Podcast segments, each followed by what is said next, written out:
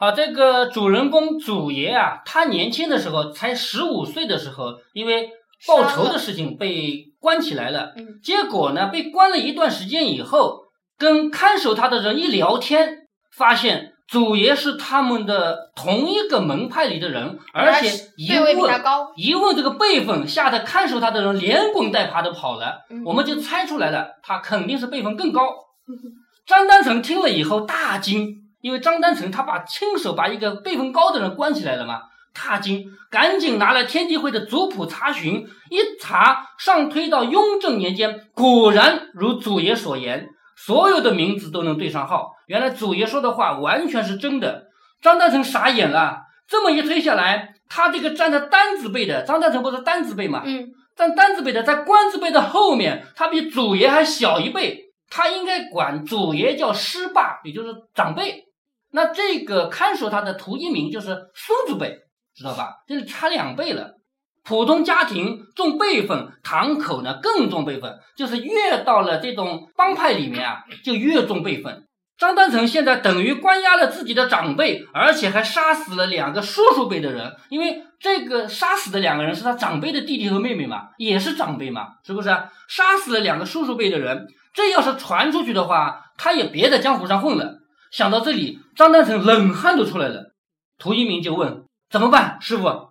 张丹成思索了良久，长长的叹了一口气：“作孽啊，作孽啊！”就这个时候，他无可奈何了，自己做了这样一件事。嗯，祖爷倒没有太在意这个事儿，只是听涂一鸣提起了天地会，有一种亲切感，就把自己祖上的事情说了。涂一鸣走了以后，他愣愣的发呆，不知道接下来会发生什么事儿。突然，牢门开了，紧接着一阵急促的脚步声。张丹成率领周振龙、涂一鸣还有几个阿宝进来了。祖爷一看，吓了一跳，都光着上身，背后背着一把明晃晃的大刀，就是没穿上衣啊，裤子负荆请罪对，上身光着，背上背一把刀。还没等祖爷说话，扑通都跪下来了。为什么要背着刀？因为他们就是干错事情，把自己大一辈的人给就是关起来就杀了。等于说我把自己交给你了，你爱杀你就杀吧，这个意思。嗯嗯江乡派的堂口叫木子莲堂口，这个就是不同的堂口有不同的名称啊，就是不同的小帮派，就帮派下面的小帮派。这个木子莲堂口第十三代掌门人张丹成拜见师爸，就是这个人，他自称我是江乡派木子莲堂口，我是第十三代掌门人，我叫张丹成。他跪下来说拜见师爸，晚辈有眼无珠，犯下滔天大罪，今日特携众弟子前来领罪。啊，这个话说的很对啊！晚辈有眼无珠，就是我眼睛没长，我没认出你来，嗯冒犯了你吧，犯下滔天大罪。今日特携携就是拉着带着，携众弟子前来领罪。领罪就是你给我什么罪我都接受，你杀我我也接受，这叫领罪。请师爸执行家法，单成引颈谢罪。颈就是脖子，我把脖子伸到你这儿来，叫引颈嘛，引颈谢罪。你杀杀我。张丹成低头伸着脖子，把大刀举到祖爷面前，就是请你杀我吧。祖爷懵了，脑子急速的运转，突然明白了，都是天地会的后代，自己的辈分肯定比他们高。一时间，祖爷不知道说什么好，也不知道该怎么做。地牢里面一片寂静。过了好一会儿，祖爷赶紧上前搀扶张丹成，毕竟是七十多岁的人啊，光着膀子那样跪着，祖爷于心不忍。这么一个仇人，现在送给我杀，但是下得了这个手吗？下不了对不对？他还是七十多岁的人，自己是十五岁嘛，是不是啊？嗯，张丹成死活不肯起来，说这是大罪，罪不可赦，砍下我的脑袋，以祭奠两位长辈在天之灵。不是我杀了两位长辈吗？祖爷百感交集，想起弟弟妹妹，不觉流泪了，默默地躺了好久。这种情况怎么下得去手？老先生，请起吧，冤冤相报何时了啊？这句话在经常我们在武侠的书里面会看到，嗯冤冤相报何时了？我先杀你一个，你的你的后代杀我后代，我的后在后后代再杀你的后后代，一报一报下去，什么时候能结束啊？就像回到会有人会这样。哎，对，所以说冤冤相报何时了啊？说这个话就表明我们不想再报仇了。张丹成抬起头对祖爷说：“师爸宅心仁厚，宅心仁厚就是你的心很好。”他管他叫师霸，因为他长一辈嘛。对，说算上这一次，已经是两次救命之恩了。前面一次不是我被抓起来你救我吗？这一次你不杀我不也是救命之恩吗？嗯你救了我两次了，死罪可免，活罪难逃。说着，把左手担在木凳子上，举起刀，咔嚓一声，把自己的小拇指剁下来，就是剁了自己的最小的这个手指头，殷红的鲜血啊！为什么是剁小拇指？嗯，就是我那次在新闻上面看到那个黑帮里面，嗯就是那个圆，你做错事情的也是一件做错一件事情，就是分做那个事情要分大小嘛。嗯要是你做错一件事情，一件很小的事情，就剁掉这么一点点；嗯做件大的事情，小拇指剁掉嗯这里嗯，错一个一个。一般是剁手指表示一个小小的惩罚，就是这个惩罚里为什么都是剁小拇指？小拇指用小拇指用处最少嘛，要是你剁这样的话，到时候如果你后面再继续嗯执行任务的话，那个做就干不了嘛。嗯张大成这样都剁了自己的小拇指以后，师傅周正龙啊、涂一鸣等跪在旁边。张丹成拿起自己的断指举起来，对周围人说：“你们照做。那这割割左手的也是因为左手用的不多。”哎，对，就是张大成在目前这么多人里面，他毕竟是掌门人嘛，他最大嘛，他对着所有人说：“你们照做。”周正龙和涂一鸣互相看了看，也把手指放在木凳上，刀光闪过，地上又多了两根手指。剩下几个阿宝互相看来看去，最后一咬牙全剁了，因为老大都剁了，嗯我们还能不剁吗？君君臣臣，父父子子，祖爷被这套纲常伦理深深的震撼了。他流着泪搀扶起张丹成，说：“大家都起来吧，还是那句话，冤冤相报何时了？所有的事一笔勾销吧。”周正龙哭着说：“是啊，毕竟是一家人啊。”张丹成说：“赶紧传话设宴，我要和师爸开怀畅饮，就是我们喝，要痛痛快快的喝。”已经是夜半子时了，管家又把厨子喊起来，大起炉灶，烹鸡、煮鹅，很快一桌酒席就弄好了。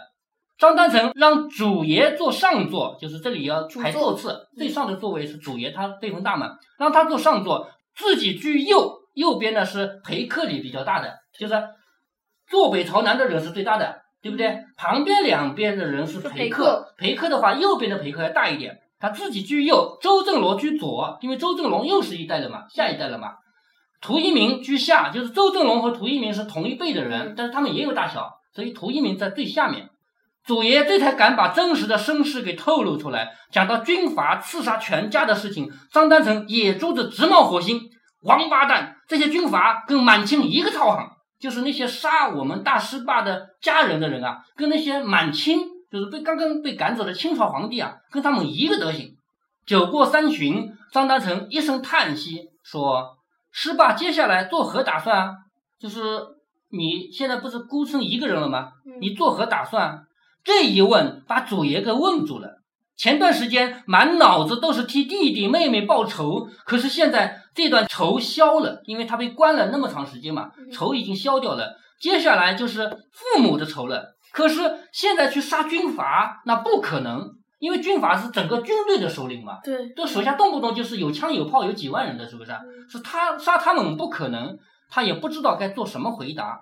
张丹成见祖爷不说话，问师爸何不留在堂口啊？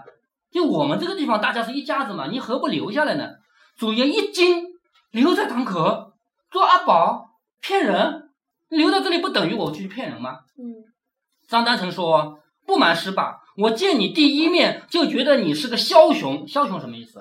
很，厉害的，很厉害的人，对不对备？哎，说有胆有谋。我老了，再过几年就七十三，七十三八十四，阎王不叫自己到，这是一句俗语。嗯说七十三岁和八十四岁这两个年龄啊是坎儿，到了这个年龄啊，阎王不叫我，我自己会去找阎王去了。嗯，这个话其实这个是民间的一种说说的而已，没有什么规律啊，不是什么规律性的。他这意思就是，我再过几年我就七十三了，七十三八十四，阎王不叫自己到。我经营这个堂口几十年，却经营的这样惨淡，我有何脸面去见祖师爷啊？唉，想当年我张丹成何等威风！那时候东有张丹成，西有段金山，南有乔五妹，北有康少华，四大堂口遥相呼应，大清权贵俯首帖耳，江湖好汉争相追随。谁能料到我会漏局？就在他手里。当时江相派分为东南西北，他是东边的，叫张丹成。那西边有段金山，我们下面会读到啊。等到祖爷执掌了这个堂口，成为老大了以后，依然东南西北还是分裂的。后来被他统一了嘛，那么他就是东边的老大，知道吧？那西边的这个时候是段金山，南边的乔五妹，后来呢还是姓乔的一个女的，后来也被他统一了。北一个女的居然都不太同意。对女的，北有康少华，四大堂口遥相呼应。大清的权贵，权贵有权的贵族嘛，嗯大清权贵俯首帖耳，江湖好汉争相追随。谁能料到我会漏局？他不是因为最后去谋算一个贝勒嘛，嗯，漏局了嘛，是不是？结果不仅把自己弄成不男不女的人，还连累几个兄弟一同跳场。哎，他就这样说。周正龙和涂一鸣听到这里，倍感惆怅，就说师傅就是不好说下去了，这个再说下去就伤心了嘛。张丹成说：“正龙、一鸣，你们跟了我这么长时间，忠心耿耿，我没几年活头了，堂口总要有个人来打理，祖宗的基业不能断在我的手里。四把头造反以后，我的心里更加难过。眼下无人了。郑龙宽厚老实，为人中肯，但是太过仁慈。就是周正龙这个人是好人，老实的，但是太过仁慈，想做骗子不能太仁慈。嗯妇人心肠终究是统领不了大局，还会给自己带来灾祸。一鸣呢，武艺超群，但是谋略不足，就是没有头脑，行事太过冲动，也难以坐镇堂口。为师整日都为后事着想，难啊！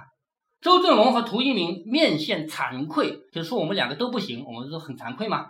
张丹成继续说：“师爸，今日晚辈当着我两个徒弟的面，请求你留下来。无论如何，我们是一家人。我死之后，由你主管堂口，有郑龙和一鸣辅佐你，你意下如何？就让他就让他。当老大，我这两个徒弟是你的助手助手，哎，对，助手辅佐你的。还没等祖师爷开口，周正龙和涂一鸣一同说：“谨遵师傅教诲，我们一定效犬马之劳。犬马之劳就是狗和马嘛，嗯狗是帮你打猎抓抓兔子的，马就是帮驮着你跑的嘛，嗯效犬马之劳。”祖爷迷茫了，思绪一片混乱。不要说别的，张丹口一口一个师爸，叫得自己冷飕飕的，因为他是个十几岁的人嘛。对，封建社会，侄子把叔叔看大的有的是，但是这种年龄小、辈分高的事情发生在自己身上，还有点不适应。我考虑考虑吧。另外，老先生，你比我的年纪大多了，叫我的名字就可以了。不行不行，以前不知道怎么叫都可以，现在知道了再乱叫，那就是大逆不道了。祖爷他无语了，祖爷花了整整三天时间反复思考，他想到了父母，想到了弟弟妹妹，他们死于这个堂口，而自己要加入这个组织，他们的在天之灵会怎么看？我的弟弟妹妹就是被这个堂口的人杀的，而现在我成了这个堂口的老大，我的弟弟妹妹们在天之灵会怎么看？如果不加入，那我去哪儿呢？家没有了。如果认祖归宗的话，这不就是家吗？因为大家最终都是天地会的嘛，对对不对？张丹成满腔真诚，又怎么能拒绝呢？但是这终归不是正道，这是骗。自己从小读四书五经，常讲礼仪廉耻。江乡派虽然出自天地会，可是如今已经失道。他们现在讲的不是什么反清复明，不是锄强扶弱，就是骗人嘛。就在他思考的时候，涂一鸣来了。涂一鸣是个粗人，但是说话总能说到点子上。他的几句话让祖爷做出了这个重大的决定。你不是问什么是道吗？你继承了师傅的大位，这就是道。现在整个阿宝群体都失道了，需要一个人扭过来。你自己的弟弟妹妹死了，你想过没有？如果堂口的人被没有良心的人执掌了，还会有多少人无辜的人被杀？有多少无辜的人被骗？这些阿宝还会做多少孽？大道中心就看你了。哎，这个话很有道理。之所以你弟弟妹妹会死，不就是因为阿宝们已经变坏了吗？嗯你来当老大，你把他们教好呀。变好。对，这个道理很简单吗？嗯这句话就点到祖爷的心坎儿上了。大道中心，断其恶气，扬其善气，就是把他的恶给去掉，把他的善给发扬起来，恢复当初洪门五祖劫富济贫的道义，让阿宝们从畜生变成人，这或许是自己追寻的道。祖爷终于加入阿宝队伍了。穿过刀林阵。什么叫刀林阵？就刀，全都刀。就是两排人拿刀这样架好，嗯，人从下面走过去。那如果说这帮人都随便拿一个刀一放下来的话，就就砍死了嘛。嗯所以走过去是要胆破的。那么这个仪式就表示我从此以后跟大家一条心了，就穿过刀林阵啊。西方也是这样吗？哪个西方？就是欧洲。他们那边不是的，他们那边那么为什么在《纳尼亚传奇》的电影里面还有很很多居民举还举着剑？纳尼亚传奇里面，他们举起剑来斜向上四十五度啊，是表示尊敬，不是像我们这个拿刀砍的，你敢不敢过去？敢过去的话，你就是兄弟，不是这个同一个意思。穿过刀林镇，喝过鸡血酒，鸡血酒是当场杀一只鸡，血滴下来就滴在酒里面啊，嗯一碗酒里面滴那个两三滴红颜色的了吧，嗯然后喝下去，这个就表示我们是兄弟，就是拜兄弟啊，结拜兄弟的意思。喝过鸡血酒，一拜天为父，二拜地为母，祖爷入道了。那《三国演义》里面，他们桃园结义，他们就是，呃，他们三个人结义的时候，不是那个什么，呃，用用自己的血。对对，歃血为盟，用自己的血。对，但是一般来说，帮派几百个人要喝的话，就不用这个了。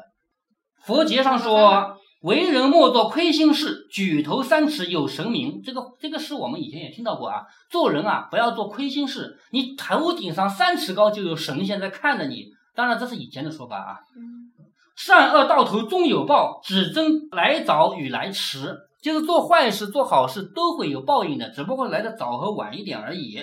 五年后，张丹成去世，去世前饱受病苦的折磨，但终究有人守护。祖爷在他身边。他走的那一天是腊月初七，人已经被病魔折腾得不成样子了，枯瘦如柴，肚子塌陷，两排肋骨凸起，就是瘦的一点点的肉都没有了，肋骨凸起来了嘛。脑袋像断了一样抬不起来，只能靠祖爷用小勺喂水。当晚亥时，亥时是我们一天最后一个时辰，从九点到十一点，进入昏迷状态，三呼一吸，就是进的气少，出的气多了。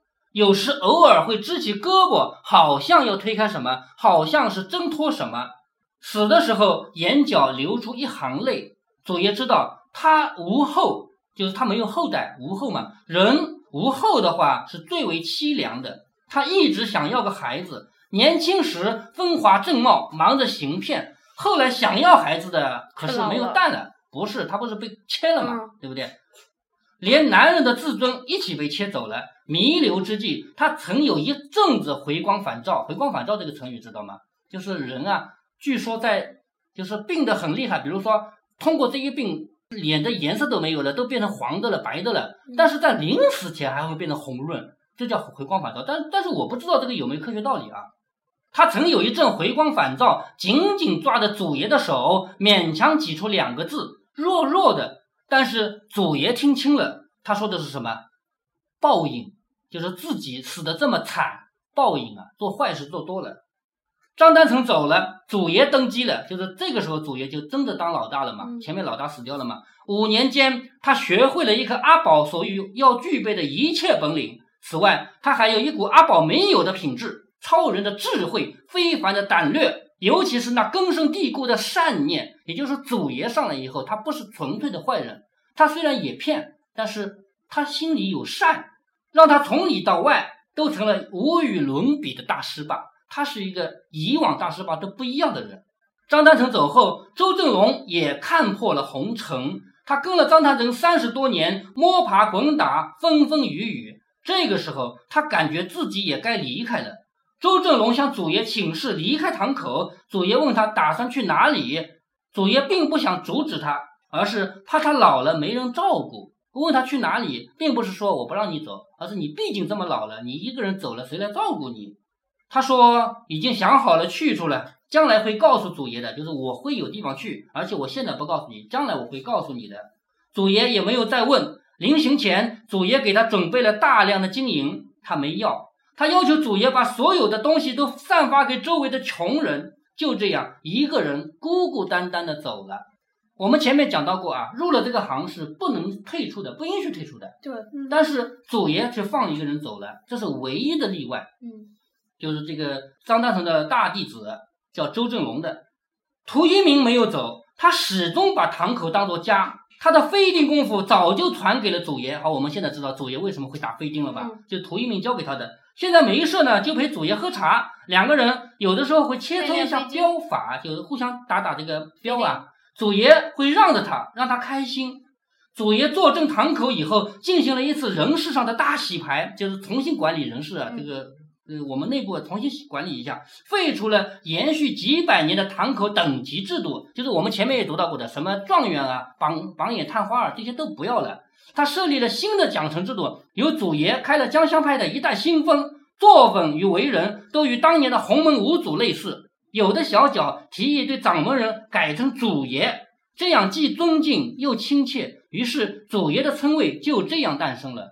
与此同时，王亚娇那边还记得吗？上海那个斧头帮，嗯，王亚娇那边也传来消息，当年下令刺杀祖爷全家的那个军阀已经死于内部争斗，据说中了七枪，头上一枪，胸口六枪。交代这个结局呢，就是告诉你祖爷没有什么仇要报了。嗯，他接下来的事情就是管理这个江相派，江相派让他怎么样走上正轨，怎么样统一这个江湖。